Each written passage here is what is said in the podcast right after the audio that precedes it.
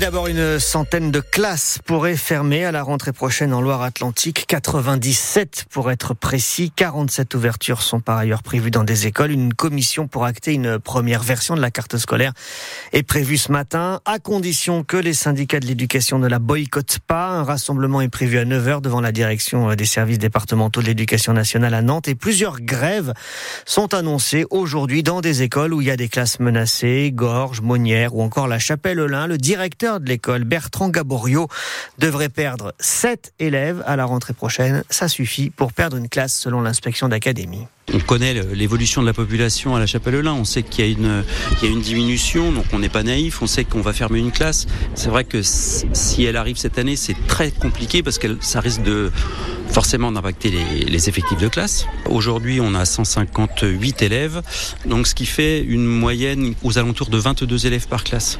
Si on ferme une classe, les classes de cycle 3, donc du CE2, du cycle 2, mais CM, vont être à 28, voire 30. Donc des qualités d'enseignement forcément euh, moindres.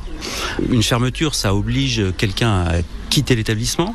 Et on a euh, dans notre équipe une enseignante qui va donner ses droits à, la retraite euh, dans un an. Et c'est vrai que si on pouvait nous garder cette septième classe encore une année de plus, ça éviterait ce traumatisme au niveau de l'équipe, puis même au niveau des, des enfants. François Gaborio qui dirige l'école primaire de la Chapelle-Lin avec Morgane Guillaumard. Une première mouture de la carte scolaire pour septembre prochain doit donc être actée dans la matinée normalement à Nantes. Une Nantaise de 59 ans sauvée des flammes et des fumées hier soir dans son appartement au quatrième étage d'un immeuble qui en compte 13. C'est dans les quartiers nord, rue Samuel Champlain. Elle a été sauvée grâce à l'intervention rapide après un départ de feu chez elle. À Saint-Nazaire, après l'incendie hier matin dans les combles d'un immeuble de la rue de la Mat, près de la gare, six familles doivent être relogées. Ça fait une vingtaine de personnes. Il y a 200 mètres carrés qui sont partis en fumée. La mairie soupçonne un squat dans les combles qui pourrait expliquer le départ de feu? Cet immeuble qui appartient au bailleur social Silène avait été réhabilité il y a moins de deux ans. Il est 7h03 sur euh, France Bleu et France 3. Les premières perturbations des trains attendues dès ce soir. Oui, c'est surtout d'ailleurs à partir de demain et jusqu'à lundi hein, qu'il faut s'attendre à une sorte de chaos dans les gares avec ce mouvement de grève des contrôleurs. 70% de taux de grévistes, un mouvement qui a surpris jusqu'à la direction de la SNCF. Le directeur de la branche voyageurs, Christophe Fanichet, contraint de présenter ses excuses. Les excuses de l'entreprise, parce que nous ne serons pas au rendez-vous ce week-end des Français qui devaient partir euh, en vacances. Je trouve ça euh, incompréhensible que cette grève ait lieu alors que euh, nous avions pris des engagements en décembre 2022 tous ces engagements ont été tenus. Les prévisions pour ce week-end, c'est un TGV sur deux en moyenne, mais avec une priorité donnée pour rejoindre les Alpes et les Pyrénées avec les vacances au ski. Ça veut dire que pour l'axe atlantique, on devrait être encore moins bien servi. Et même si chez nous, les vacances scolaires ne commencent que dans une semaine, cette grève, est-ce que vous la comprenez? Est-ce que vous soutenez les contrôleurs dans leurs revendications? On vous pose la question au 02 40 73 6000.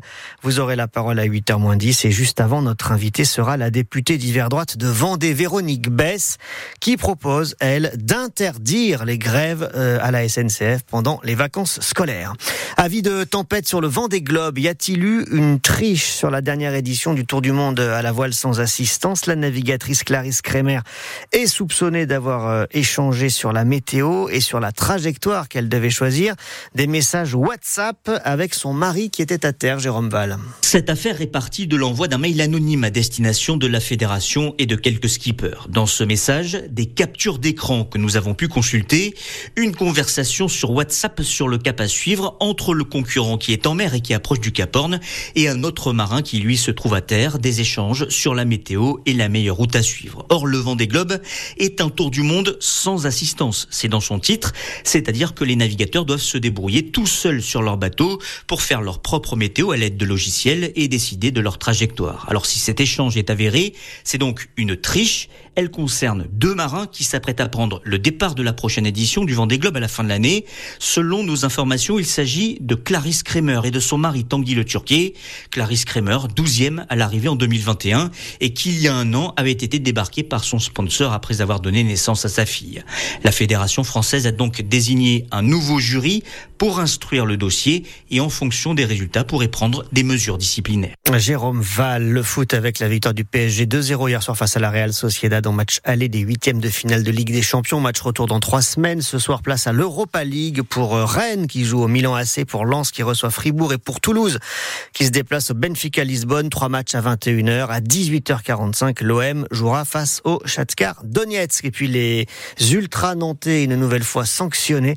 Nouvelle fermeture de la tribune Loire. Ce sera lors du match contre Metz le 3 mars prochain. Décision de la commission de discipline après des fumigènes lors de la venue de Lens. C'était il y a dix jours. On continue avec les décorations de Noël à Nantes. Vous n'aviez peut-être pas apprécié. Il ben, faudra vous faire une raison. Oui, c'est le message du voyage à Nantes. La réponse aux critiques émises par ceux qui regrettent de ne plus avoir du rouge et du vert et des guirlandes classiques. Les organisateurs parlent de succès pour cet hiver. 3,7 millions de personnes ont fréquenté le centre-ville sans qu'on sache d'ailleurs s'ils sont venus voir les œuvres ou juste aller faire leurs courses.